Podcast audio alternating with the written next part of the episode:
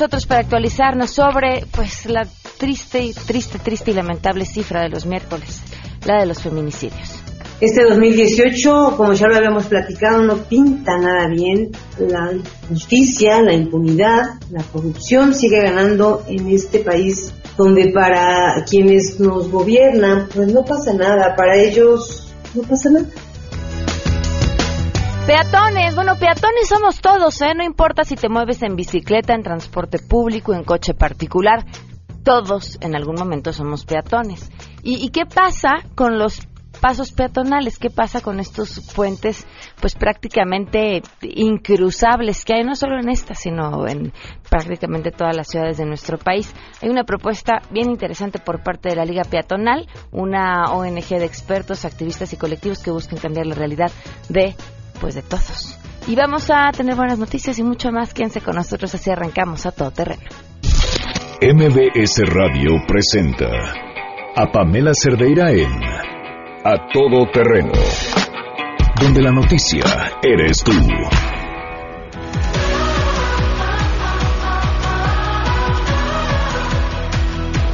I've been stuck in motion, moving too fast.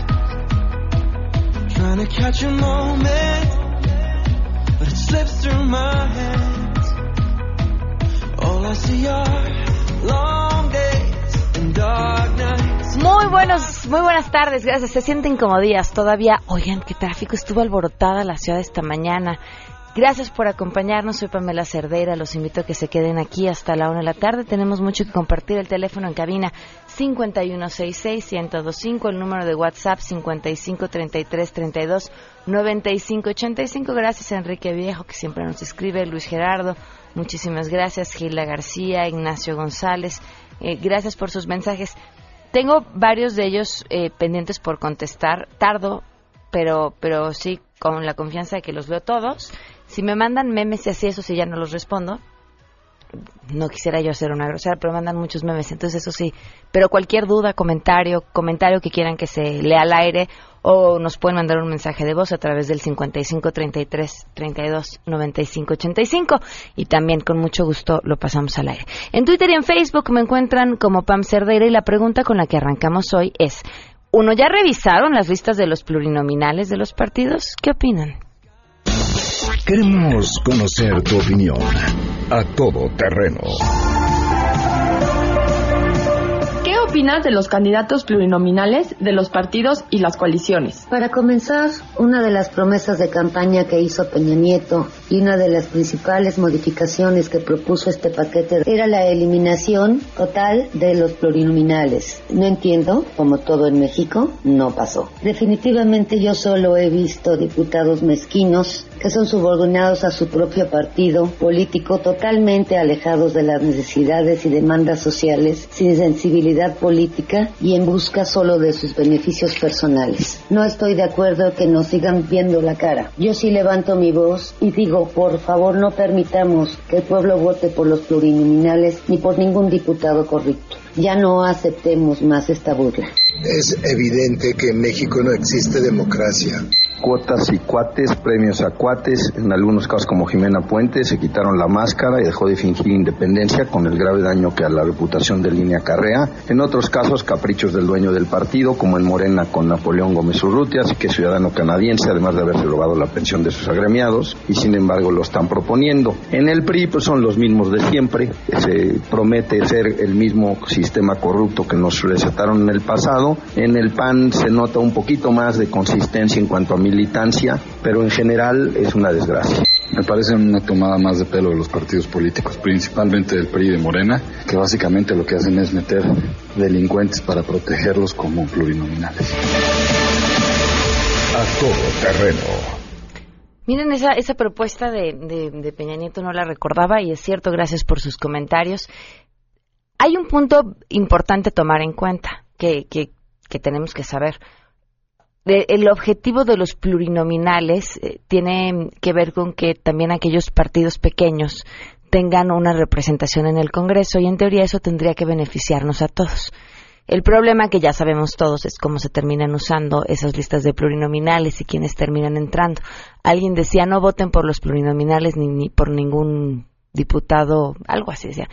Sí votamos por ellos, no de manera directa, pero, pero sí votamos por ellos a la hora que hacemos estos votos eh, directamente por los partidos.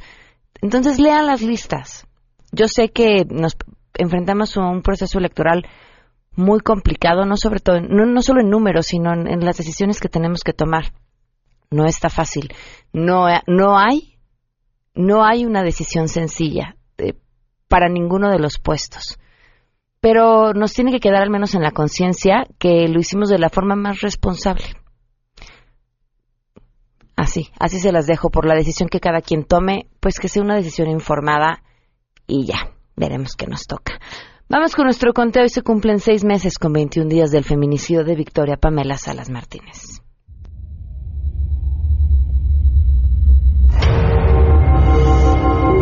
Que se pongan del lado de nosotros, que se pongan del lado de todos esos padres que hoy somos nosotros, mañana pueden ser ellos, que a nadie se le desea.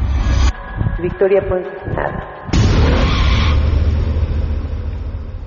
Seis meses con 21 días de que la Procuraduría Capitalina no ha dado respuesta sobre el feminicidio de Victoria Pamela Salas Martínez. Seis meses con 21 días en que a la familia le dice que están, están investigando, están trabajando, tengan paciencia. Aquí estamos. Nosotros seguiremos contando, vamos con información. Saludo a mi compañera Angélica Melín.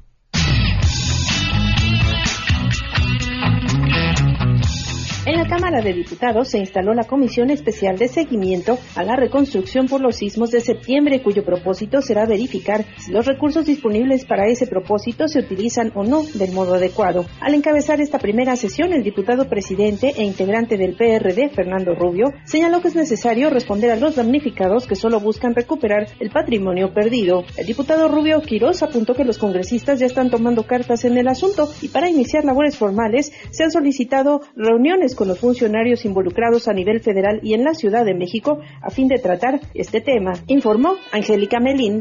Gracias, el crimen de la escort venezolana Kenny, encontrada sin vida el 26 de febrero en el municipio de Catepec, Estado de México, con el rostro desfigurado, podría estar relacionado con otros feminicidios de jóvenes extranjeras en la Ciudad de México. Edmundo Garrido, procurador de justicia capitalino, aseguró que las investigaciones llevan un avance sustancial y se realiza en coordinación con la Fiscalía del Estado de México. Desde el primer momento que fue encontrada la víctima en el municipio de Catepec, yo personalmente hablé con el fiscal del Estado de México, traemos investigaciones coordinadas, es una línea de investigación que también está trabajando Policía de Investigación, no se ha agotado ninguna de las líneas, todavía están abiertas todas, estamos checando el entorno, la posible relación que tenga una víctima del Estado de México con las víctimas que hemos tenido aquí en la Ciudad de México. El funcionario dijo que ya tiene avanzada la investigación con base en el seguimiento de los detectives la víctima era una escort que se anunciaba en la página zonadivas.com, donde modelos de origen extranjero se publicitan para prestar servicios sexuales. A través de un video que circula desde hace varios meses en redes sociales, la joven de 26 años de edad se observa golpeada y relata las agresiones que sufrió con Kenny. Suman cinco escort asesinadas en los últimos ocho meses, informó Juan Carlos Alarcón. En tanto, el INE resuelve el tema de las firmas de Pancha, la candidata independiente a la presidencia sigue de gira. Hoy sostuvo un encuentro con hombres y mujeres divorciados y engañados. Sí, escuchó usted bien. La independiente convocó a este sector de la población, pues en sus propuestas de campaña está la de implementar cursos de fidelidad previos al matrimonio. Pancha dijo que también habrá reglas especialmente para los caballeros que no comprendan bien el curso, a quienes sugirió que les podrían aligerar la carga de sus culpas con algún veterinario.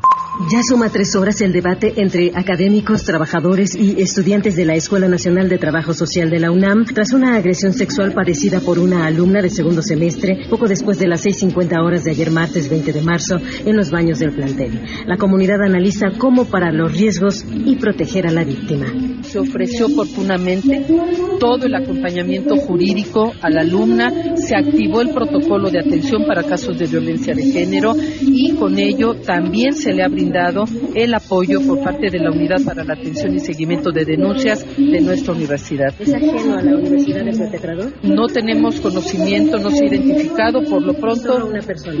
Una persona, de acuerdo con lo que eh, compañeras y compañeros de vigilancia observaron, sale corriendo este individuo y bueno, no lo hemos identificado como parte de nuestra comunidad. Los baños, si tienen puerta, no tienen cómo cerrarse. Si hubiese la chica, no sé, lo, lo que hubiese reaccionado, si se hubiese metido a un baño, no hay forma de cerrarlo. Si tuviera puerta, eso no puede ser. Esa es una propuesta. No pueden estar los baños en esas condiciones. No puede estar un botón de pánico que no funcione. Es la información al momento.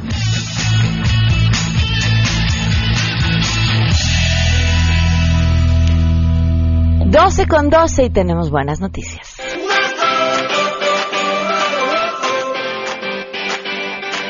La buena noticia del día de hoy me encanta, es buena noticia por todos los lados por las que lo- la podamos leer. Buena noticia porque tiene que ver con el éxito de una mexicana, buena noticia porque además tiene que ver con la ciencia y además tiene que ver con su reconocimiento en el extranjero. Ingrid de Armas, corresponsal de MBS Noticias en Francia, te saludo, muy buenas tardes.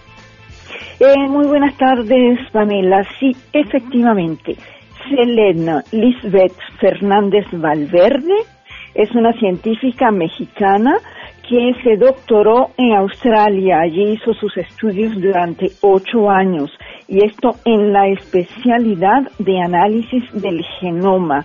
Obtuvo por justamente sus esfuerzos y sus trabajos en este campo una beca de investigación que recompensa todo lo que ha logrado. El organismo que está otorgando estos premios es la empresa francesa de cosméticos L'Oréal en su programa eh, de eh, recompensas a mujeres en la ciencia. Eh, dichos premios se dan en dos categorías. Los otorgados a una especialista por continente por trabajos mm, bastante avanzados y los asignados a investigadoras más jóvenes, como es el caso de nuestra mexicana, eh, son las becas para financiar un programa científico. Y bien, la doctora Fernández Valverde, eh, que es una chica bastante joven, nos explicó justamente hoy las razones que indujeron al jurado a acordarle esta distinción. La doctora Fernández Valverde. El genoma lo, es todo el ADN que está en cada una de nuestras células y lo que hacemos es analizar ese genoma en distintos organismos, plantas y animales para entender unas moléculas que se llaman ARNs no codificantes. Es por eso que me están otorgando la beca, porque esta es una parte muy desconocida del genoma, tanto en humanos como en otros organismos, y lo que queremos es poder tener más información acerca del mismo para poder ayudar eh, asociaciones, por ejemplo, con enfermedades o, por ejemplo, resistencia a sequía, etcétera, dependiendo del organismo. Eh, la becaria está trabajando actualmente en México, en la unidad justamente que estudia el el genoma en la ciudad de Guanajuato. El premio se da justamente porque presentó su proyecto, el proyecto que retuvo la atención del jurado y que justamente ese premio va a permitirle desarrollarlo. Y esto va a ser real y efectivo a partir del momento pues que el laboratorio donde ella trabaja con un equipo de alrededor ocho personas allá en Guanajuato pues reciba el efectivo, reciba el premio. Las aplicaciones en esta disciplina son muy interesantes según nos estuvo explicando. Eh, lo acaba de señalar un poco en la presentación que personalmente hizo de las razones por las cuales le otorgaron el premio. Bueno, pues se aplica a enfermedades eh, como el cáncer y el diabetes, lo que le da un futuro muy interesante a estos trabajos de investigación. Pamela, ese es mi reporte. Sin duda, con la cantidad de diabéticos que tenemos en el país. Muchísimas gracias, Ingrid. Muy buenas tardes. Eh, hasta luego, gracias. Hasta luego, pues, pues una enorme felicitación a Selene Lisbeth Fernández Valverde. Vamos a una pausa y continuamos a todo terreno. Más adelante en A Todo Terreno. ¿Qué hay para los peatones y por qué la, la infraestructura que hasta el momento tenemos está mal hecha? De eso platicaremos al regreso. Si te perdiste el programa A Todo Terreno con Pamela Cerdeira, lo puedes escuchar descargando nuestro podcast en www.noticiasmbs.com. Pamela Cerdeira regresa con más en A Todo Terreno, donde la noticia eres tú. Marca el 5166125. Feminicidio en México. No las dejes invisibles. A Todo Terreno. para sacar la voz, despegar tan lejos como un águila veloz, respirar un futuro esplendor, cobra más sentido si lo creamos los Frida dos. Guerrera, gracias por acompañarnos. ¿Cómo estás? Muy buenas tardes. Eh, buenas tardes, Pam. Buenas tardes al auditorio. Pues sorprendida, sorprendida porque esto, pues no se detiene, no para, es grave. Eh, hemos estado oh, comentando, ayer hacía yo precisamente mi visibilidad de estos días. Y justamente el feminicidio último que se da en la Ciudad de México, el de Selene Hernández, mueve, mueve muchas cosas. ¿Por qué? Por el lugar en donde se comete. Eh, es el corazón de, de, este, de esta ciudad, de este país. Y eso eleva el mensaje de, de claridad hacia las mujeres, primero descalificándolo, obviamente, hablando de, un crimen pasional así de burdo, así de burdas fueron estas autoridades una vez más irresponsables ante un, un feminicidio tan doloroso y que pues nos pone ahí otra vez en la mesa la impunidad que existe en este país. ¿Cómo lees que se haya dado a conocer información tan específica como la nota, por ejemplo? ¿Crees que, que aporte algo? No me parece realmente irrelevante, o sea, ¿qué, qué, qué puede aportar un mensaje más? Un mensaje para nosotras, eso te pasa por porque te portas mal. Eso no te pasaría si, si tuvieras o te metieras a los cánones que yo te tengo. Es, es que la, la leía y me preguntaba, ¿a- ¿ayuda a que la gente se dé cuenta las, las razones por las que están matando a las mujeres? ¿O aporta a justificar otra bola de locos a que digan, claro, claro, pues si, si, si es una, lo que yo decido que sea, eso es su razón suficiente para matarla, ahí está este. Yo, yo voy más por la segunda, Pam. Es, es una manera, eh, pues nuevamente de, de justificar. Yo, yo recuerdo hace muchísimos años cuando estaba en Oaxaca que tenía muy poquito tiempo del, del tiempo que yo llevaba ahí, que finalmente había sido ya criminalizado el tema de asesinar mujeres en el estado de Oaxaca porque antes era muy sencillo, muy fácil asesinarla porque había sido infiel, porque había sido lo que lo que quería el hombre eh, justificar para asesinarla y no había castigo, no había un castigo real. Así me suena esto ahorita. O sea, puedes asesinarme porque soy lo que tú quieras que, que sea, ¿no? Y, y finalmente las autoridades van a justificar tu accionar, pues evidenciando este tipo de cosas, por ejemplo, ¿no? Híjole, es terrible. ¿Qué más, Frida? ¿Hacia dónde vamos? Eh, pues mira, curiosamente yo ayer lo hacía un comentario en, en mis redes, eh, me llamó, no voy a decir, no voy a reservar el nombre de esta persona, eh, de un medio de comunicación y me decía, Frida, eh, quiero que me contactes con la familia de Selene y de o de las Scott. Ah, caray. Eh, y pues yo le decía, eh, ¿sabes qué? Pues si te la, o sea, era para una entrevista, le decía yo, sí, claro, te la puedo contactar, pero pues te comento que es el femicidio número 16 en la Ciudad de México en lo que va de este 2018. Y la respuesta fue así de, ay, qué barbaridad, pero entonces no me puedes contactar con la familia de Selene o de... Y nuevamente yo le reitero eh, que, que, pues que una mujer fue asesinada el 10 de marzo en plena Colonia del Valle en una taquería frente a decenas de personas, también por su pareja a balazos exactamente igual. Intenta nuevamente eh, insistirme hasta que me di cuenta que, pues, ¿qué es eso? no O sea, otra vez estamos encasillando los feminicidios en una sola persona cuando eh, 434 mujeres han sido asesinadas del primero de enero al 20 de marzo, Pam. En la Ciudad de México, 16 mujeres han sido asesinadas. El Estado de México tiene 45.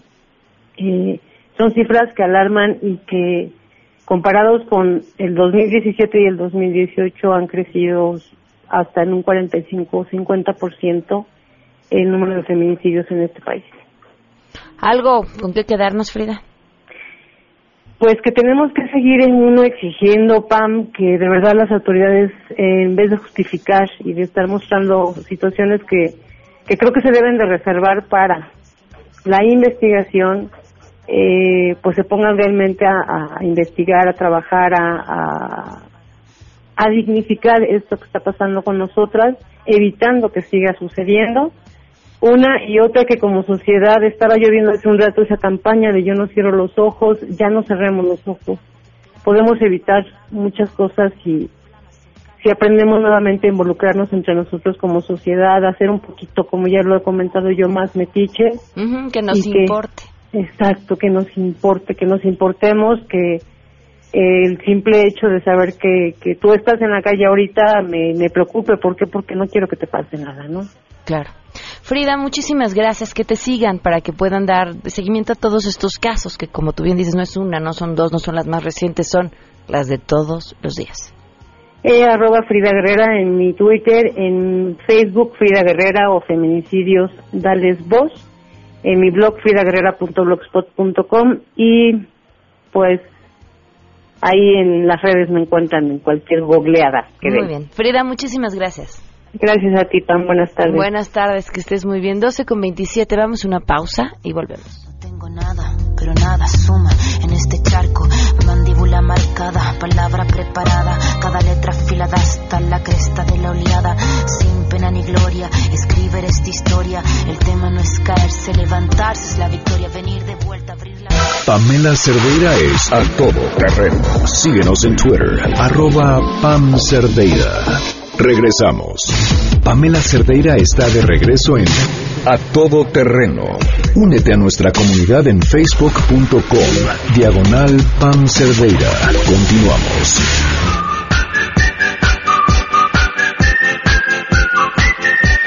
12 del día con 33 minutos. Continuamos a todo terreno. Tema el que tenemos el día de hoy. Además, aprovechen también para llamarnos y preguntarnos porque estoy segura que, es de interés de todos ustedes. Eh, por cierto, ¿qué habla? Bueno, ahorita vamos a... Gracias a Jesús Ochoa que nos llamó. Ahorita reviso a qué se refiere con la llamada y ahorita le, damos seguimiento. Dana Corres, coordinadora general de Central de Liga Peatonal, nos acompaña. Gracias por estar con nosotros, Diana. Muchas gracias, Pamela, por la invitación. Estamos súper contentos de poder llevar la palabra peatonal cada vez más lejos. A ver, tenemos entendido que los peatones debemos de cruzar por siempre por las esquinas donde haya un paso peatonal. Si no hay un paso peatonal, casi pareciera que el vehículo tiene derecho de atropellarte. Y además usar aguas, porque si en la zona hay una, un, puente peatonal y te cruzas por otro lado, pues es lo mismo, ¿no? Creemos que la culpa es del peatón, sin tomar en cuenta que a veces donde hay puentes peatonales no, no todas las personas pueden utilizar los puentes peatonales. Sacamos de ahí. Pero ustedes tienen una propuesta que va todavía más allá de eso. Exacto. Bueno, fíjate que tenemos una pequeña campaña con infografías bien interesante que lo que analiza es, bueno, lo que nos, nuestra propuesta es además no decirles puentes peatonales, sino decirles puentes antipeatonales. Estamos seguros que esto causa un shock inmediato Em, y lo que queremos es causar ese shock. ¿Por qué les llamamos antipeatonales? Porque los puentes antipeatonales no son para las personas, son para los coches y están hechos bajo la premisa de eh, continuar con el flujo vehicular sin que éste se detenga. Sin embargo, cuando los construimos lo que hacemos es elevar velocidades, ¿no? A nivel a nivel de calle y que además pues muchas personas no puedan cruzar una calle, ¿no? Eh, y esto pues siendo realistas, es una violación a sus derechos humanos, ¿no? Eh, una persona en silla de ruedas, una persona en muletas, em, una mujer embarazada, una mujer con bolsas, una mujer este, con, sus, con sus hijos e hijas. O sea, es muy difícil para ciertas personas usar los puentes antipeatonales. Y si hablamos de violencia de género, por ejemplo, o de violencia en general, pues son focos de, de inseguridad porque puedes, pueden suceder, suceder asaltos, pueden suceder acoso y abuso sexual y violación, etc. etc. Entonces, nuestra propuesta parte primero de entenderlos, de entender eh, bajo qué lógica están construidos, eh, que son un riesgo para la seguridad personal, eh, para la accesibilidad, que incentivan las altas velocidades, que no son democráticos, justo para que no, porque no son para todas las personas, que generan inseguridad vial, que no son congruentes y que además generan costos para la ciudad. En nuestra página de internet, por ejemplo, pueden ver justo la comparación de los costos. Es mucho más caro construir un puente antipeatonal que construir un paso seguro a nivel de calle. Que un paso seguro implicaría qué cosas implicaría, por ejemplo, que le pongas semáforos, que le pongas este su cebra, que le pongas su botoncito para que los peatones crucen, este que tenga guías podotáctiles, las guías podotáctiles son para las personas ciegas y, para los débiles visuales, este que incentive las bajas velocidades porque los carriles son angostos, ¿no? Eh, o hay fotomulta, o sea, hay muchas maneras de gestionar la velocidad, entonces es básicamente lo que se necesita eh, en un en un cruce peatonal seguro, que sea incluyente, es decir, que tenga rampas o que sea todo al mismo nivel y le puedes poner estos volarditos, ¿no? Que son estos como palitos eh, que están colocados para que los coches no, no invadan la banqueta, ¿no? Entonces, eh, esto es básicamente nuestra propuesta. Un puente antipeatonal puede costar 4, 5, 6, 7, 8, hasta 10 millones de pesos. ¿En serio? Sí, depende el material con el que estén hechos. 4, 5, 6, 7, ¿de qué depende? Pues de quién lo construya, de cómo se selecciona el constructor, de cuánto se lleven de moche. El material, y eso eso sin contar el mantenimiento, porque hay que proveerles de mantenimiento. Si recordamos, por ejemplo, aquí en Ciudad de México, está el puente que acaban de desmantelar, que lo desmanteló la agencia, eh, la Autoridad del Espacio Público, que estaba sobre Cuauhtémoc, ¿te acuerdas? Saliendo del metro Etiopía, ya lo desmontaron y, por ejemplo, hay un puente que es ilógico y tonto que esté ahí, que es el puente que está afuera de la Cineteca, ¿no? Que está un hospital ahí. Es ilógico construir puentes antipeatonales donde hay hospitales, porque es evidente que las personas enfermas no lo van a poder usar, ¿no? Claro. Entonces, este, nuestra propuesta es básicamente eso y además hacemos un análisis como de, desde muchos sentidos, ¿no? por ejemplo, en la velocidad. A mayor velocidad, menor probabilidades tienes de sobrevivir ante un accidente, ¿no? Si te atropella un coche. Entonces, la velocidad es un tema súper importante y gestionar la velocidad es bien importante, ¿no? A 60 kilómetros por hora, eh, si te atropella un automóvil, tienes 10% de probabilidades de sobrevivir, ¿no? Entonces, por eso es mucho mejor eh, que tengamos velocidades menores de 50 kilómetros por hora, en centros históricos 20 kilómetros por hora, porque es mejor, ¿no? Y si suceden los accidentes, que muchas veces es inevitable que sucedan porque los humanos nos equivocamos, pues que no nos muramos, ¿no? Me platicabas lo de lo que sucedió el día de ayer, si lo puedes compartir con el Sí, fíjate que justo estábamos platicando nosotros al interior de la organización. Eh, ayer un en Estados Unidos un, el, un auto autónomo es el primer accidente con un automóvil autónomo eh, asesina o mata de por, por, un atropellamiento a un peatón, ¿no? Eh, y analizando esto junto con Paco de Anda, que es uno de nuestros expertos en seguridad vial, nos dimos cuenta que pues el problema es más de infraestructura, ¿no? Que, que de culpar al coche. Cuando la infraestructura es segura, eh, pues si sucede el accidente es mucho menores las probabilidades de que la persona atropellada ¿Qué, muera. ¿Qué problemas de infraestructura había en una situación como esa? Pues justo lo que hicieron fue inhabilitar una línea de deseo peatonal natural. que es una línea de deseo natural? Eh, una línea de deseo peatonal es, no sé si has visto, por ejemplo, cuando vas caminando, que a veces hay, eh, o sea, está el diseño geométrico, ¿no? Rectangular, y de repente hay senderitos hechos así, que es, que es una, un Por donde la gente cruza. Exacto. Normalmente. Que esa es una línea de deseo porque lo que hace es responder a nuestro deseo y a nuestra necesidad de ir más rápido, gastar menos energía, etcétera, ¿no? ¿Por qué? Porque los humanos somos seres racionales e inteligentes y todo el tiempo estamos buscando pues eh, consumir la menor cantidad de energía, sobre todo si somos peatones que todo el día nos estamos moviendo caminando. Entonces, eso es básicamente lo que son las líneas de deseo peatonal. Lo que estamos haciendo con este diseño basado en el automóvil es prohibir esas líneas naturales de deseo y entonces construimos puentes antipeatonales, ponemos las cebras únicamente en las esquinas, etcétera, ¿no? Afortunadamente el reglamento em, de de tránsito de la ciudad, el, que se expidió en 2015, sí dice que puedes tú cruzar, no necesariamente solo en las esquinas, que puedes cruzar a la mitad de la calle si es una calle eh, secundaria y esto pues está hecho evidentemente para, para generar estos, estas dinámicas, sobre todo en calles donde tenemos comercio, escuelas, este, o sea, que están llenas de lugares a visitar. Es lógico que la gente no se va a cruzar solamente por las esquinas y pensando, por ejemplo, en una persona mayor de 80 años, o sea, evidentemente no, pensando en, por ejemplo, la colonia del Valle, ¿no? Que las cuadras son larguísimas, ¿no? Que son cuadras de 600 metros, pues es ilógico pedirle a un abuelito una abuelita. a la esquina. Exacto, es, es larguísimo y además su, su velocidad al caminar es mucho más baja que la que podemos tener tú y yo, que no tenemos ninguna discapacidad y que pues, somos mujeres jóvenes, ¿no? Entonces, eh, hay que construir la ciudad de acuerdo a todas las personas, ¿no? No solamente a los que Ahora, la- las nuevas normas, ¿ya lo contemplan o no en la ciudad? El reglamento de tránsito de esta ciudad es de los más avanzados. Ajá. También dice que no es necesario que cruces este por el puente antipeatonal, etcétera. No, este reglamento es de los más avanzados. Sí es un reglamento al cual voltear, eh, sobre todo en otras ciudades donde todavía se culpabiliza a los peatones, todavía se les responsabiliza. Entonces creo que sí, creemos nosotros que vamos avanzando. Por ejemplo, eh, no sé si has visto los palitos que son súper criticados. Les dicen los palitos blancos, los odian los automovilistas, que son em, sirven porque ayudan a reducir la velocidad. ¿En dónde están los cuáles son los palitos blancos?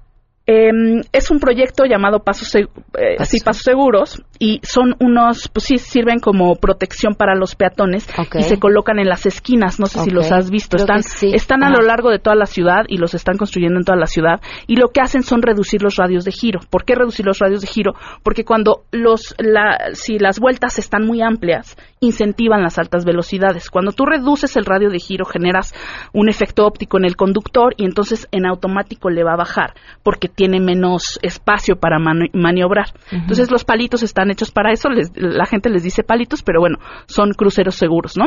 Entonces, y también muchas veces sirven eh, como mm, islas de resguardo para los peatones cuando cruzan o cuando la avenida está muy larga, entonces te esperas ahí, ¿no? En lo que puedes cruzar otra vez, ¿no? Otro de los temas que tienen ustedes es el de Caminito de la Escuela, cuéntanos. Así es, bueno. Todo nuestro trabajo lo pueden con- consultar en ligapeatonal.org, pero fíjate que Caminito de la Escuela es una metodología, eh, es un proyecto que acabamos de sacar hace un mes, eh, y es una metodología que consta de cuatro pasos clave, ¿no? El primero es Conoce. Entonces, ¿qué es Conoce? Con la UNAM hicimos un estudio, la UNAM desarrolló eh, una metodología de análisis de datos de 2010 a 2013, atropellamientos. La limpiaron la base de datos y obtuvieron eh, eh, atropellamientos solamente en horarios de entrada y salida de las escuelas, es decir, de 6 a 9 de la mañana y de 12 a 3 de la tarde. Entonces, con esto dividieron a la Ciudad de México en cuadrantes. Entonces, tú puedes meterte al mapa que está en caminito de la escuela.org, buscar la escuela de tu hijo o hija ver en qué cuadrante está ubicada y ver si es de las escuelas ubicadas en cuadrantes de muy alto grado de peligrosidad por atropellamiento, ¿no? Eh, los datos son impresionantes. En México, eh, la primer causa de muerte de niños y niñas eh, de, los, del uno, de 1 a 14 años son los accidentes viales. La mitad de los niños iban dentro del coche, la otra mitad iban a- eh, fuera del coche, ¿no? O sea, fueron atropellados. Eh, las cifras en Ciudad de México, pues sí, sí son preocupantes. Eh, los, las 25 escuelas ubicadas en cuadrantes más peligroso, 24 están en la delegación Cuauhtémoc, solamente una está en la delegación Gustavo Amadero. Este, de estas 25, eh, estamos hablando de 13 cuadrantes en total, 12 cuadrantes son en la delegación Cuauhtémoc. Es decir, la delegación Cuauhtémoc es la más peligrosa para los niños que van caminando o en transporte público a la escuela, ¿no? Entonces, bueno, esta es la primera parte de la metodología. La segunda parte de la metodología es evalúa. Eh, y justo lo que tratamos de hacer es que la gente entienda cómo funciona la seguridad vial, que a veces puede ser un tema técnico o aburrido. Y entonces sales, te damos tres recetitas muy fáciles para salir y evaluar el espacio. Desde una receta com- compleja con tu celular, sales, tomas video, tomas foto, lo subes a, a la red con una aplicación de datos abiertos que se llama Mapillary. eh, o simplemente imprimes una auditoría que nosotros generamos para este proyecto y analizas cómo está el, el- el entorno escolar. ¿no? ¿En qué tienen que fijarse? Eh, que las banquetas no estén invadidas, que las banquetas permitan caminar eh, con calma, que haya rampas que sean accesibles, que las velocidades sean bajas, que haya semáforos para los coches, que haya semáforos para las personas que caminan, este, mm, que las escuelas tengan espacios eh, en, en la entrada y salida para que los niños puedan entrar tranquilos y seguros. Eh, básicamente son como esas las cosas que, que hay que checar, que son cosas todas de infraestructura.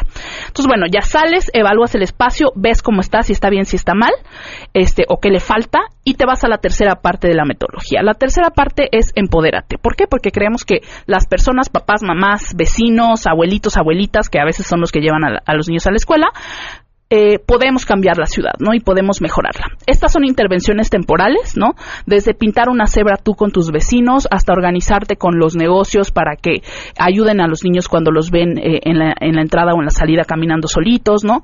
Este, mmm, puedes también organizar caminabuses. Los caminabuses son llevas a los niños como en fila, ¿no? Con sus chalequitos y a lo mejor con una cuerda que ellos vayan agarraditos y un papá al frente, un papá en la parte posterior y los llevas caminando a la escuela. Okay. En el entendido de que, pues bueno, los niños, o sea, pueden ser tramos de un kilómetro, kilómetro y medio para que no sea muy pesado para ellos, pero esto es muy bueno para sus, para su salud, para su salud mental, para identificarse con el espacio, este, para sentirse parte de la comunidad, etcétera, ¿no? Entonces, eh, en Empodérate tenemos 13 recetas, ¿no? 13 recetas. ¿Por qué recetas? Todo está hecho a manera de, de, un recetario. ¿Por qué? Porque son como recetas de cocina. Nosotros te decimos cuáles son los ingredientes, cuánto tiempo te vas a tardar, cuánto te va a costar y cómo preparar la receta, ¿no? Okay. Para transformar el espacio. La última parte de la metodología es la más importante. ¿Por qué la más importante? Porque el responsable de transformar a largo plazo la ciudad es la autoridad, porque es la que tiene los recursos financieros y, y, y legales para hacerlo, ¿no? Uh -huh. Entonces, tú ya sabes que es peligroso, ya sabes por qué es peligroso, ya intentaste transformarlo de manera temporal, ahora ve con la autoridad, ¿no?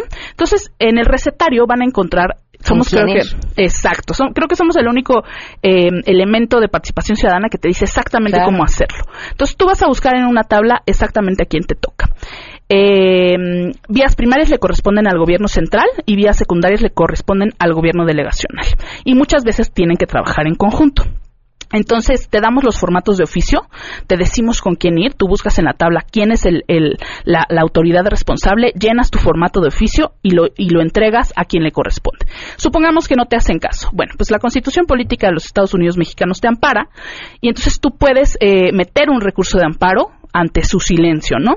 Y entonces eh, esto se hace pues para que ellos te contesten. Ya supongamos que no te contestan, que no te hicieron caso, ármate una, te damos una receta para que hagas una pequeña eh, campaña, ¿no? Eh, en redes y, y, con medios. Y ya supongamos que no te hacen caso, pues sí, sí, eh, la última recomendación es pues vete a las últimas consecuencias, que es cierra la calle y que te hagan caso hasta que te hagan caso, ¿no? Porque sí creemos que además las vidas de los niños y las niñas son súper importantes y es un tema que nos debería preocupar a todos. Estamos obligados a, a tener una mejor ciudad y es cierto, a, a hacer valer nuestra voz. Felicidades, yo pude ver este recetario, lo leí y me llamó muchísimo la atención porque pues sí está el formato del amparo pues prácticamente para que lo Exacto. llenes y lo entregues a quién se lo tienes Exacto. que dar, cómo lo tienes que hacer, es darle una vuelta a la burocracia y es darle una vuelta también a la participación ciudadana. ¿En dónde pueden encontrar todo esto? Todo esto lo pueden encontrar en caminito de la escuela.org. No sé si quieres que te deje yo sí, claro. algunos para regalar. Sí, si quieren, ya nos dejan Dos. aquí, nos llaman al 5166125. Sí. Y toda esta información, o sea, todo esto es son datos abiertos y pueden encontrar desde el mapa con las escuelas hasta el ranking, porque eh, las escuelas que estamos tomando en cuenta en el mapa son CENDIS, guarderías y primarias, niños hasta 12 años. Este, entonces se pueden meter a la página que es caminito de la escuela.org y ya sea revisar el mapa o irse a la biblioteca y ahí bajan el Excel con el ranking eh, de las escuelas. Esto, este estudio todo lo hizo la UNAM, la unidad de geografía de la UNAM. Okay. Entonces métanse y ahí está absolutamente todo. Pueden inclusive realizar como el análisis de datos, este y el recetario también lo encuentran descargable, ¿no? Este, para que puedan acceder a él, les metemos, este, hay infografías, están las recetas también descargables, etcétera, ¿no? Muy bien, pues muchísimas gracias por No, pues muchas gracias, Pamela. Y muchas felicidades porque Pamela es una gran aliada de, de la lucha peatonal y de la lucha de por movilidad en esta ciudad. No, gracias. muchas gracias. Vamos a una pausa y volvemos.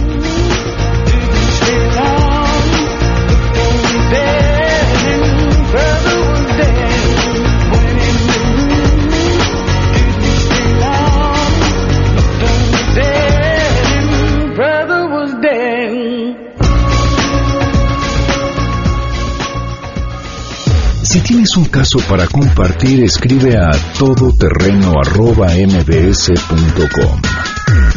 Pamela Cerdeira es a todoterreno. En un momento continuamos. Estamos de regreso. Síguenos en Twitter, arroba Pam Cerdeira, todoterreno, donde la noticia eres tú. Continuamos. Porque hay nueve maneras de ver el mundo. Llegó la hora de conocerte con el Enneagrama a todo terreno. antes de saludul- ah, saludarte, Adelaida, nada más quería comentar a Jesús Ochoa, ya le entendía tu llamada, lo vamos a investigar y te, agra- te agradezco mucho la información. Adelaida Harrison, quien además hoy viene con un calcetín de un color y otro calcetín de otro, porque es el Día Mundial del Síndrome de Down y es la forma en la que mostramos que todos somos diferentes y está bien. Exacto. Y por eso me gusta el enneagrama, porque al final del día nos explica por qué somos diferentes y cómo podemos sumar esas diferencias en vez de estar peleándonos con los que no son como nosotros. Oye, yo digo, casi nunca uso calcetines y pensé que me cambio de zap- un zapato de uno y uno de otro. Claro. ¿Qué hace? Un tenis de uno y otro de otro. Sí, claro.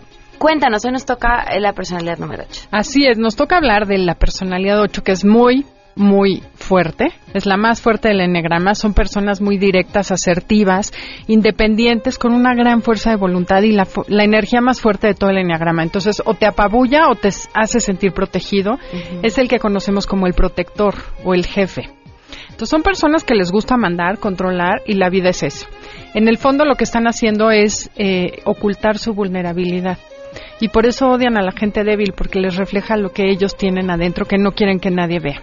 En el fondo son un corazón con dos patas, son gente muy generosa, muy linda, pero que está muy lastimada y le da mucho miedo que abusen de ellas. Entonces se pueden transformar en unos monstruos espantosos en ese afán de defenderse. Pero atrás hay miedo. Entonces, bueno, eh, por ejemplo, hablemos de algunos personajes famosos. Eh, tenemos a Sean Connery, Indira Gandhi, Enrique VIII, Pancho Villa. O sea, esos no pasan desapercibidos. Fidel Castro, Emilio Azcárraga Milmo, el tigre, eh, Hussein, Don Corleone, George eh, Patton, eh, tenemos a Pablo Picasso. Y hoy escogí dos personajes, uno sano y uno desintegrado. ¿Cuál es el sano? El sano, eh, Sean Connery me parece súper enigmático. Es esas personas que te invita a ser mejor, que te hace sentir seguro. Me parece que es una gente que no tiene demasiados escándalos.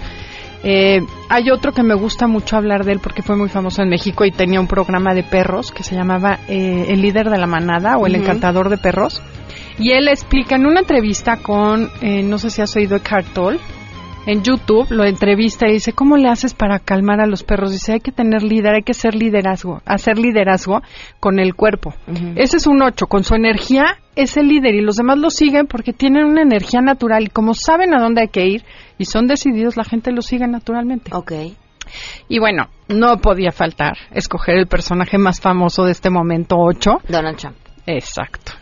Sí, Donald Trump es el mejor ejemplo de un 8 muy Desequilibrado. Ahora, si eres un 8 y, y- y eres eh, poderoso y, tienes un liderazgo claro, que nos guste o no, lo tiene, no lo llevó a la presidencia de Estados Unidos, ¿por qué querrías cambiar? Aunque estés tan desequilibrado como este. Fíjate que ese es el problema del 8, que es muy fuerte, se sale con la suya y pocas veces se da cuenta que en el fondo tiene muchas ganas y necesidad de ser querido.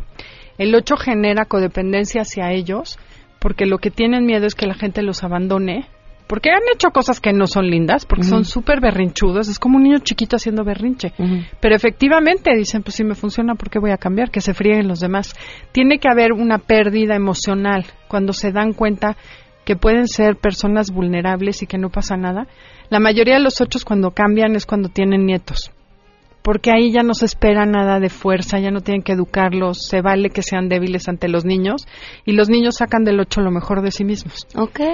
Pero bueno, ¿qué diferencia hay? Pues que se den cuenta que su fuerza no es lo que la gente sigue. Muchos ochos creen que la gente les tiene miedo y que por eso los respetan. Y en realidad los respetan a pesar del miedo que les tienen. ¿Por qué? Porque adentro de ellos hay un corazón magnánimo. Y bueno, hay muchos modelitos. O sea, el mocha orejas es un ocho desintegradísimo. ¿Que, ¿Qué sucede? Se vuelven sociópatas. Se vuelven personas que dicen, ay, pues yo te dije que si no me pagabas le cortaba el dedo. Entonces le echo la responsabilidad al otro y no me hago responsable de mi vida. Como en todas las personalidades, lo que sucede es que dejo de ser yo el responsable y empiezo a echarle la culpa a los demás de que me satisfagan mis necesidades o bien eh, de que paguen el, el castigo, ¿no? Okay. Nada tiene que ver conmigo, es con el otro. Y a la medida que nos vamos integrando, nos volvemos responsables de nuestras acciones, de nuestra vida, dejamos de ser víctimas para ser autores de nuestra vida. Como debe de ser. Así es. Si ustedes quieren más información sobre el Enneagrama, pueden escuchar en esta misma frecuencia los sábados a las 12 y buscarlas en Facebook y en Twitter como Enneagrama Conócete Y Twitter es- Conócete MBS. Ajá, así es. Ahora, curso, algo en el camino? Tenemos uno que, bueno, empezó, llevamos un módulo, es mensual, los sábados, y el siguiente, la siguiente sesión es 7 de abril, y nos encantaría que se sumen con nosotros. ¿Cómo se pueden poner en contacto? En info arroba enagramaconocete.com Perfecto. o en Twitter o Facebook. Muchísimas gracias. A ti, Pam. Nos vamos, se quedan en mesa para todos.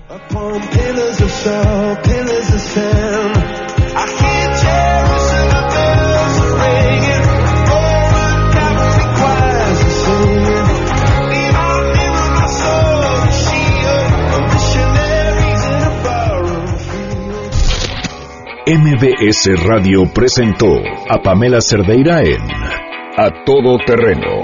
Te esperamos en la siguiente emisión, A Todo Terreno, donde la noticia eres tú.